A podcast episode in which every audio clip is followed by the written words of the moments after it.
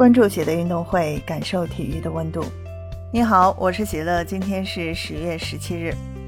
女排世锦赛赛场上，虽然有多支球队展现出了很强的战斗力，也在比赛当中竞争力十足，比如日本女排，又比如波兰女排，但是最终站上冠亚军争夺战赛场的，还是塞尔维亚女排和巴西女排这两支老牌顶级强队，而且这两支球队也都是具有相似的特点。那就是既有世界顶级巨星科斯维奇和加比领军，又在其他位置上越来越多慢慢成长起来的年轻核心球员，以及老的知名球星成为他们的助手。年轻的队员当中，比如有布萨和洛伦内，而老的球员中则以卡洛琳和米哈最为知名。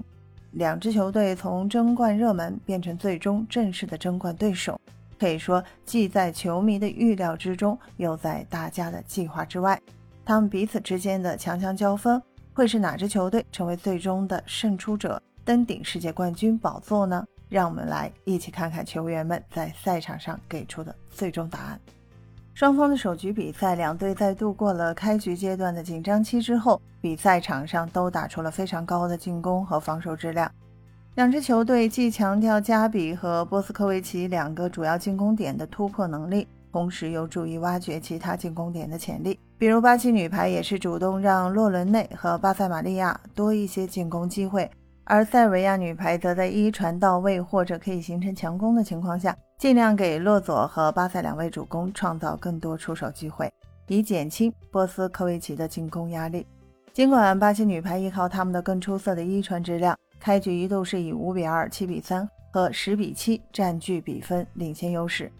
但是布萨的吊球，还有波斯科维奇的强攻，还是帮助塞尔维亚女排逐渐追上了比分。他们更为出色的拦网能力，也弥补了全队一传不佳的不足，并在中局阶段追上比分。双方连续战成十二平、十三平、十四平、十六平、十七平、十八平、十九平、二十平、二十一平和二十二平。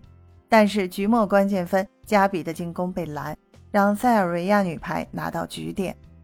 吉马良斯马上做出第二次暂停调整，但随后波斯科维奇的后排进攻，还有加比的扣球出界，让塞尔维亚女排二十六比二十四赢下比赛首局。比赛的第二局和第一局的形势比较接近，巴西女排又是开局比分领先，七比四、八比五、十比七、十一比八，压着塞尔维亚女排打。塞尔维亚女排也在本局布萨和洛佐都较早出现进攻失误的情况下。提前换上了波波维奇在后排顶一传，把更多的进攻任务给到了波斯科维奇，而波斯科维奇也果然借此机会呢，把分差追到了十二。不过随后巴西女排拦死波斯科维奇的后排进攻，也取得了十六比十三的比分领先。但这样的进攻被拦，并没有让二传放弃对波斯科维奇的信任，他的连续进攻命中，也让双方重新战成十六比十六的平局。波斯科维奇的调整强攻，帮助塞尔维亚女排取得了十七比十六的比分反超。斯塔瓦洛维奇的发球直接得分，还有洛佐造的打手出界，让塞尔维亚女排二十比十六逐步拉开分差。巴西女排也是重新做出换人调整，由塔伊纳拉登场打接应位置。随后他们在自身一攻得到保证的同时，依靠塔伊纳拉的发球直接得分，还有卡洛尔的探头球。以及拦死波斯卡维奇的进攻，逼近比分到二十比二十一。不过洛佐的二号位强攻，还有波斯卡维奇的直接进攻，再加上塔伊纳拉的扣球出界，洛伦内的进攻被拦，二十五比二十二，塞尔维亚女排再下一城，取得大比分的二比零领先。双方来到第三局的争夺，在战成三平之后，还是塞尔维亚女排的进攻和拦防更有效果。布萨的打手出界，洛伦内的扣球出界，加上塔伊纳拉的进攻被拦，让塞尔维亚女排取得六比三的比分领先。斯塔瓦诺维奇的快攻命中，则帮助塞尔维亚女排取得七比四的比分领先。虽然加比的后三进攻帮助巴西女排缩小双方分差，只剩一分，但洛伦内的发球失误，还有德尔查的发球直接得分，让塞尔维亚女排重新拿到十一比七的比分领先。布萨的强攻得手，让塞尔维亚女排扩大比分领先优势到十二比七。波波维奇的拉三，还有发球直接得分，再加上波斯科维奇的轻吊得手，让塞尔维亚女排进一步拉开比分到十五比八。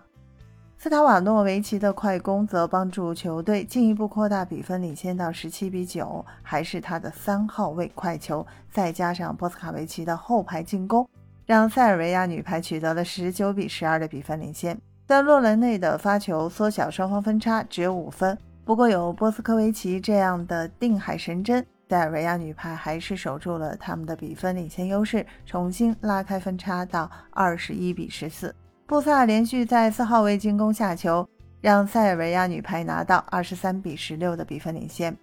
波斯的扣球命中，让塞尔维亚女排收获局点和赛点的同时，也拿到了冠军点。随着波斯科维奇的打手之后落在界内，二十五比十七。塞尔维亚女排又拿到了第三局比赛胜利，可以说一点没有给巴西女排机会，直接三比零完胜夺冠，也实现了在世锦赛比赛场上的卫冕。祝贺塞尔维亚女排！这样的一场三比零完胜，也让塞尔维亚女排实现了本次世锦赛上的十二战十二胜。一路过关斩将，如愿夺冠并实现卫冕，证明了塞尔维亚女排从核心球员到主力球员，再到轮换阵容，还有防守和一传，以及发球和拦网等各个技术环节，都相比过去的他们自己呢，又有了新的突破和进步，也真的是变得越来越没有什么弱点。这样的塞尔维亚女排也配得上这样的胜利和冠军的位置。波斯科维奇也注定蝉联世锦赛的 MVP。分享体坛热点，感受体育魅力。今天的内容你有什么想说的？欢迎在评论区给我留言。感谢收听喜乐运动会，也欢迎您的转发、点赞和订阅。我们下期节目见。